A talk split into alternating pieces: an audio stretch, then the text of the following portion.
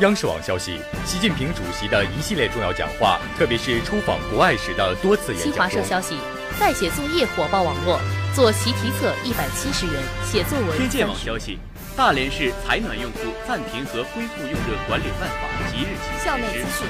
他们在央视竟然这样评价大一师生。一周要闻热点追踪，国际国内社会热点，大连动态，校园资讯，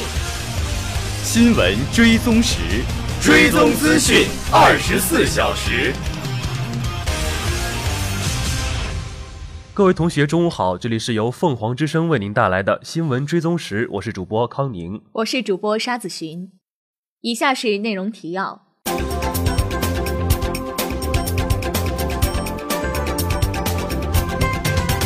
我省外贸呈现回稳向好态势。中国冬季运动发展进入黄金期，冬奥会春风推动三亿人上冰雪。中国最大规模瓶装饮料项目落户营口。网约车监管应寻求公约数。辽宁制造助力神舟十一号飞天。感恩社会热衷慈善，维吾尔族小伙搭建汉语桥。辽宁省开展天网行动，保护候鸟。中直机关牢固树立自觉践行四个意识。新疆发布四十个寒潮、大风等气象预警。下面请听详细内容。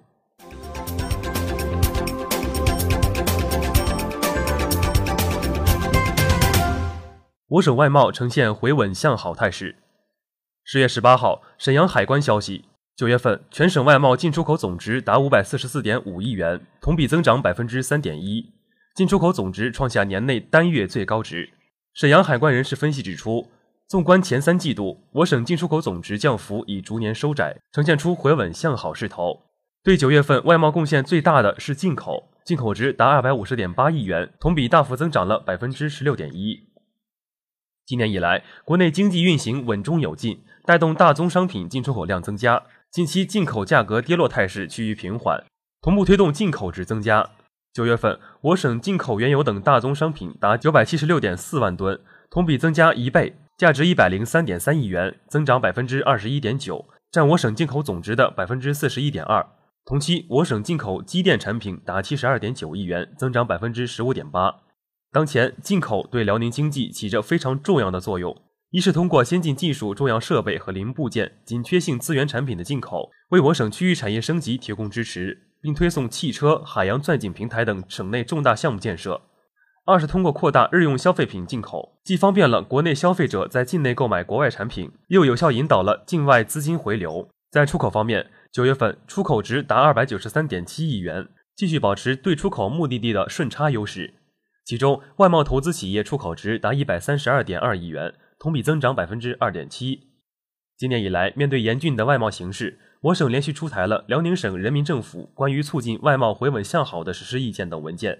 有关部门出台了一系列扶持外贸企业发展的政策，有效促进了我省外贸回稳向好。各方面通过叠加效应释放改革红利，大幅提高了我省外贸通关效率。其中，沈阳海关进口通关时间由平均四十八点六小时减少至十八点四小时，出口通关时间由平均的两点九小时减少至一点四小时。同时，我省还取消了二十六个审批项目，全面实行行政审批一个窗口对外。停止关区所有进出口环节经营性服务收费，政策效应的不断积累，使我省前三季度进出口总值降幅逐季收窄，比去年同期相比分别下降百分之十六点一、百分之四点三和百分之零点五。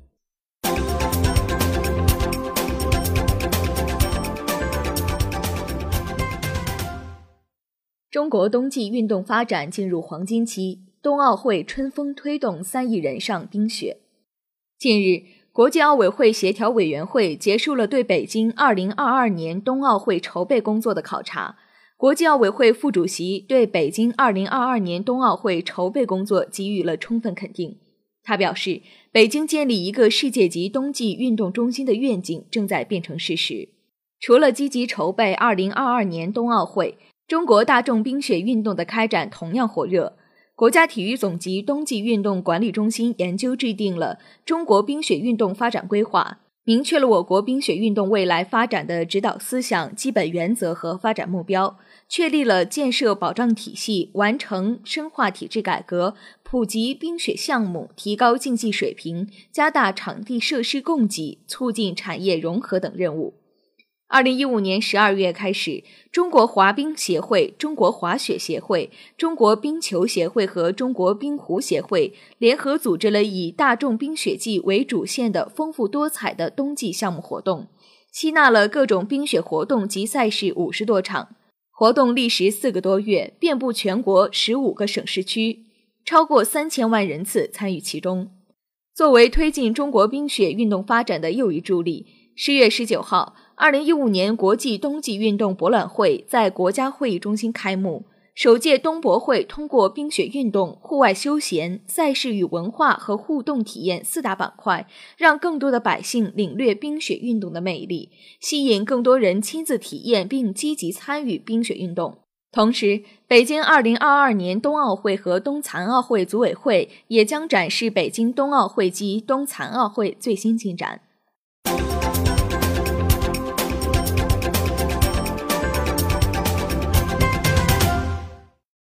中国最大规模瓶装饮料项目落户营口。天健网消息，十月十八号，二零一六全国重点网络媒体辽宁行采访团来到了位于营口沿海产业基地新联大街东一号的可口可乐饮料有限公司。该项目共九条生产线，全部建成后将成为可口可乐在中国占地面积最大的装瓶厂。该项目总投资十六亿元人民币。资金由企业自筹，项目一期工程于二零零九年十二月开工，二零一一年六月运营投产，投资七亿元人民币。项目一期工程主要建设两条果汁饮料生产线，一条碳酸饮料生产线，一条矿物质水生产线，同时建设厂房、办公楼、仓库等附属设施，建设面积五万平方米。该项目一期达成后，产能为年产五十万吨瓶装饮料；二期达成后，产能为年产八十万吨瓶装饮料；三期达成后，产能为年产一百二十万吨瓶装饮料。整个项目规划建设九条生产线，全部建成后将成为可口可乐在中国占地面积最大、固定资产总额最高、年产能最大的装瓶厂。产品销售覆盖整个东北三省。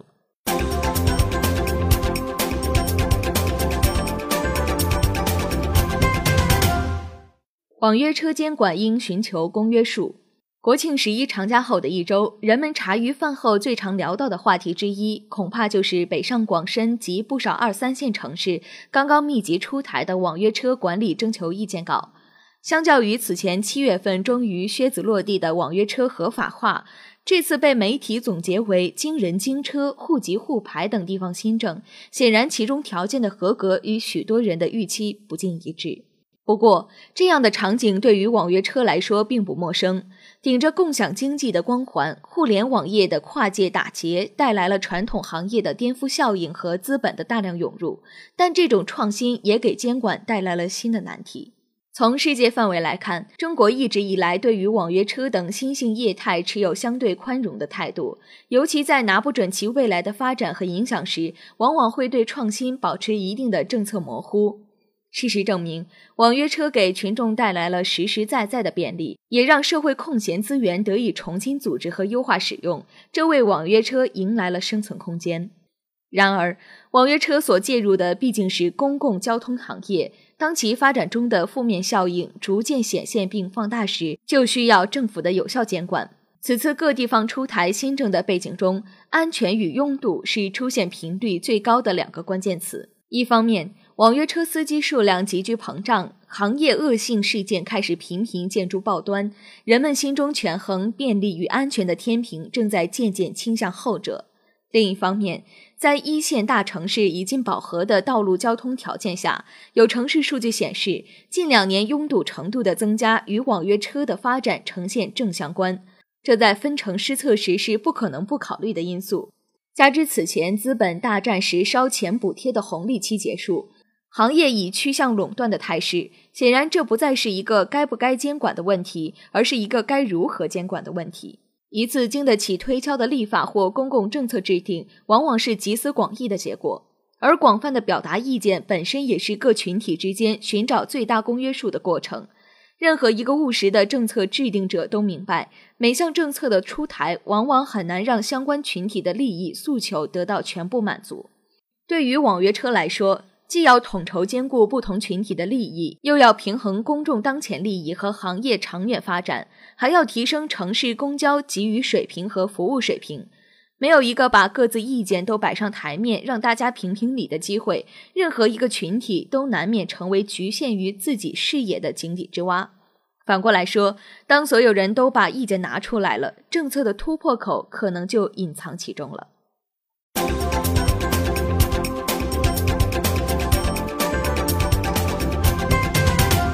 辽宁制造助力神舟十一号飞天。十月十七号，神舟十一号载人飞船成功发射。我国载人航天再起新程，从特种钢材、特种电梯到燃料推进器，从飞船连接分离机构到宇航服输氧管，我省多家企业和高校为神舟十一号飞船飞天贡献了多项关键技术和核心部件。十月十八号，一封来自酒泉卫星发射基地的感谢信送到了中船重工辽海电梯有限公司，感谢他们二十年来为中国航天事业做出的贡献。神舟十一号载人飞船发射塔架使用的电梯由辽海电梯有限公司生产。该电梯具备阻燃、防爆等良好性能，能经受起火箭发射时强冲击波的严峻考验。据了解，我国第一台防爆电梯即由辽海电梯有限公司自主研发。西昌卫星发射中心、酒泉卫星发射中心、太原卫星发射中心所使用的防爆电梯都由该公司生产提供。逃逸塔被称为宇航员的生命之塔。神舟一号载人飞船顶部逃逸塔使用的燃料推进器由大连高佳化工公司独家生产。该公司有关负责人也因此被邀请到酒泉卫星发射中心现场观摩载人飞船发射。载人飞船的部分关键零件由大连机床集团生产的数控机床加工。载人飞船运载火箭由大连机车车辆公司生产的内燃机车牵引运输。多台防爆起重机和发射平台行走装置则由大连华瑞重工集团生产制造。东北特钢集团为神舟十一号载人飞船提供了高强钢、高温合金和不锈钢三个系列的二十多种新材料。以及多种型号的高强度不锈钢弹簧钢丝、合金弹簧钢丝、不锈冷吨钢丝、优质结构钢丝、碳素弹簧钢丝、不锈钢带和软磁合金钢带。这些高端的特钢材料由该公司旗下抚顺特钢公司、大连特殊钢丝公司和大连精密合金公司生产。此外，两位航天员的宇航服上，包括供氧通风管在内的共二十六种橡胶软管和橡胶部件，全部由沈阳第四橡胶公司生产制造。相比我们平常所接触到的输氧管，这种专供航天员使用的供氧通气管更轻更软，抗压性能也更好，可耐八十摄氏度高温和零下五十摄氏度的低温，是航天员的生命线。关键技术方面，我省企业高校也功不可没。作为神舟飞船十大关键技术之一，连接分离技术关系到任务的成败，难度很高。沈阳航天星光集团有限公司以精湛的技术，打造了性能优异的连接分离机构。保障了我国载人航天工程的顺利推进。大连理工大学以强大的科研能力，提供了火箭发动机冷却通道数控数字化加工控制系统和飞船回收主伞包出舱过程动力学分析技术，承担了神舟飞船返回舱内各种型号复合材料缠绕气瓶的制造工艺过程和强度分析工作。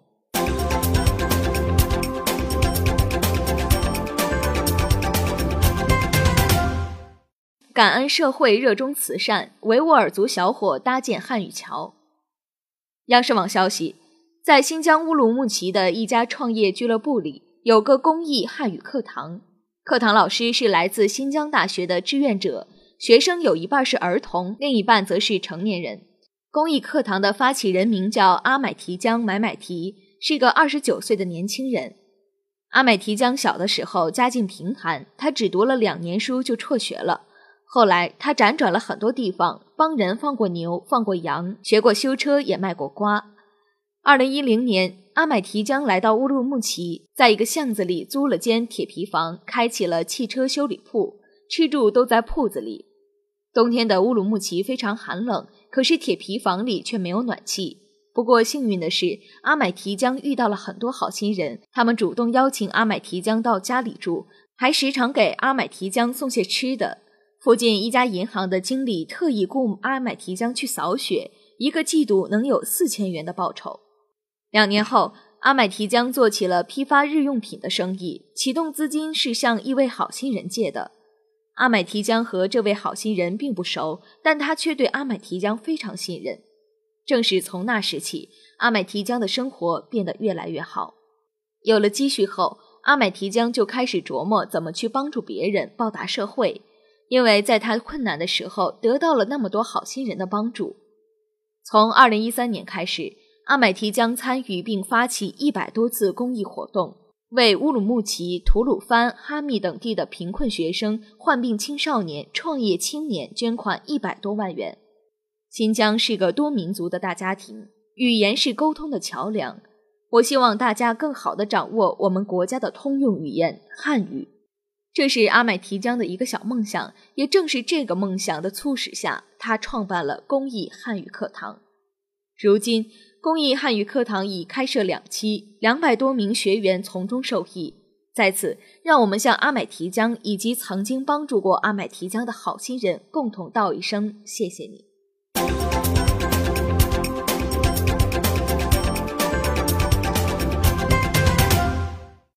辽宁省开展清网行动，保护候鸟。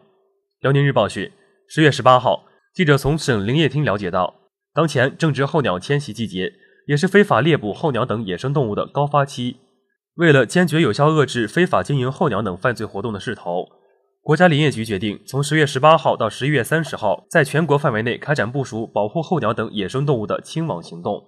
为了开展好我省的清网行动。省林业厅将组织力量，加强对候鸟越冬地、迁飞停歇地、迁飞通道、集群活动区的野外看守和巡逻，同时加强对候鸟等野生动物的非法市场、运输路线和餐馆、饭店、花鸟市场、宠物商店和其他野生动物以及产品经营较集中的场所的巡查，及时会同工商、公安、交通、铁路等部门查处非法经营候鸟等野生动物以及其产品的行为。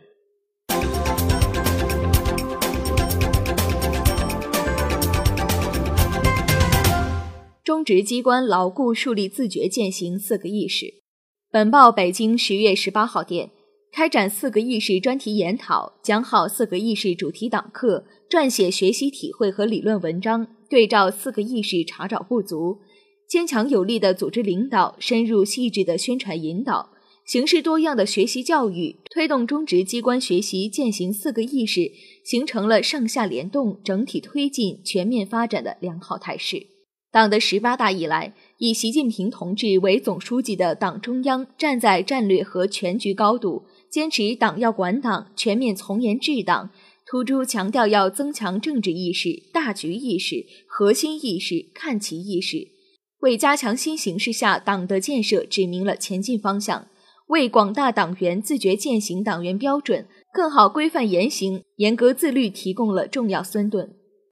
中职工委坚持把牢固树立和自觉践行四个意识作为加强中职机关党的建设的重要政治责任，大力度多举措推动贯彻落实。各部委中心组把增强四个意识作为理论学习的重要内容，深入开展学习研讨，准确把握四个意识的精神实质和精髓要义。各级基层党组织坚持把增强四个意识与落实全面从严治党要求结合起来。与做四讲四有合格党员结合起来，与践行五个坚持、争做三个表率结合起来，不断推动中职机关学习贯彻四个意识向更深程度、更高水平拓展，标准更高，要求更严。中职机关党员干部始终坚持把讲政治作为最根本和第一位要求，时刻紧绷政治意识这根弦，切实增强政治警觉性和政治鉴别力。始终坚持以党中央的部署要求和习近平总书记系列重要讲话精神为标杆，时刻关注大局，处处体现大局，扎实服务大局。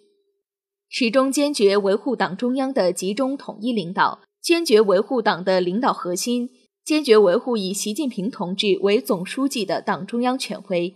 始终以党的旗帜为旗帜，以党的意志为意志，以党的使命为使命。切实在思想上、政治上、行动上向以习近平同志为总书记的党中央看齐。